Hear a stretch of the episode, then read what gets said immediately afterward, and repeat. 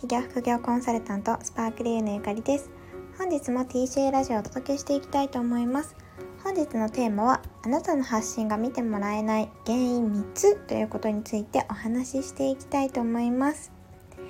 えーと、いつもですねあの副業とか起業したいっていう方に向けてあの特に SNS 中心にあのコンサルをさせていただいてるんですけれどもなんかこう頑張って毎日発信してるのに全然見てもらえないっていう声も多くいただくんですね。でちゃんと定期的に発信してるしなんかあの何て言うんですかそんなに変なこと書いてるわけではないのに実際に聞いてみるとあの例えばブログの PV が低いとかあのインスタのリーチですね届けられてる人がすごく少ないみたいなことに結構驚いたりもします。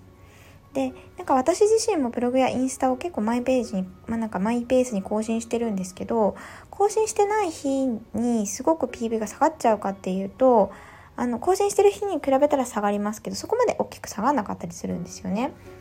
でなんでこう頑張って更新してるのに見られないんだろうっていうことについて今日は原因3つシェアしていきたいなというふうに思います。まず1つ目ですけどなんか自己中発信すぎるです。で2つ目は先に言うとかしこまりすぎてる。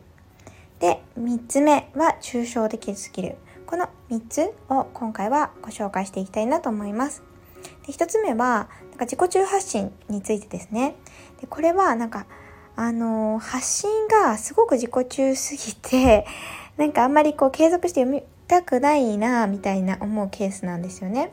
で自己中っていうのはなんか自分のことについてすごく発信してるっていうものだけではなくてなんか自分の商品についてばっかり発信してるとかなんか自分のこと分かってとか自分が知ってほしい要は相手が知りたいことではなくて自分が伝えたいことをメインに発信してしまっているっていうのがこの自己中発信の特徴です。で結構ねこう自分のビジネスについてこう発信したと思ったらなんかこう謎にプライベートのことを発信したり日常のつぶやきとかも発信したりっていう形でなんか発信がブレるケースもこういう方には多いなって思います。SNS 自体はこう何発信してもいいですしなんか正直なんか軸があってもなくてもいいんですけどやっぱビジネスとしてお仕事として発信をするのであればなんか自分自分私のこと知ってください私の商品のこと知ってくださいだけではなくってというかそれよりももう圧倒的にお客様とか読者様がどんなこと知りたいのかなっていうことを知ってなんかそこから発信するっていうのがすごく大事だと思います。で2つ目かしこまりすぎているですね。こちらは真面目な方には本当に多いです。あのブログとかもかしこまってるので読んでて結構つまんないなって感じるんですよね。やっぱビジネスさっきの例はなんかビジネスだから売ろうみたいな欲が出てしまったり逆にビジネスじゃなくて趣味っぽく自分のことばっかり発信してしまったりっていうのが1つ目だったんですけれども2つ目はかしこまりすぎててなんか人柄がこう見えてこないんですよ。でなんかあのビジネスだからちゃんとしたこと書こうと思ってなんかその辺に書いてあるような一般的なことばっかり書いてしまうっていうのもすごくもったいないなっていうふうに思います。でかっこすぎてこういう方の多くはなんか継続的な発信も割と難しくなっていくケースが多いですね。やっぱりかっこつけてるというかちゃんとしなきゃっていう気持ちがすごく強いのでブログを書くこととか発信をすることの時間がかかっちゃうんですよね。でなんか本質的ではないところに結構気を使ってしまって修正したりするのでなかなかこう気疲れしてしまって発信が苦しくなってやめてしまうっていうことも多いなと思います。でかっこつけすぎなくて全然いいくて丁寧じゃなくてもいいですしあの文章ってすごく人柄が伝わるんですよねこの音声とか動画ももちろんそうだと思うんですけど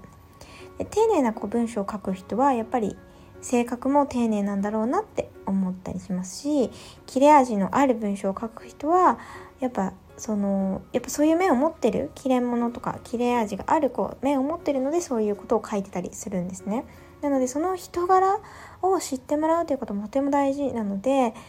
何でしょうねこう飾った言葉ではなくてあなたの言葉あなた自身の言葉で発信するっていうのがすごく大事だなと感じます。で3つ目抽象的スキルについてですこれは、えーと、ブログのタイトルとかを見ると本当によくわかるんですけどで何が言いたいの？っていうことを書いてる方が意外と多いんですよね。で一般論語ってるだけだったりとかしてつまんないなと思うこういう発信っていうのが多いです。例えばそうですねなんかあのマインドが大事みたいなことを書いてるとかいやってるよっていうかマインドが大事だからどうすればいいのかとかなぜマインドが大事なのかとかあのもっと具体的に書かないとなんかそれだけ言われても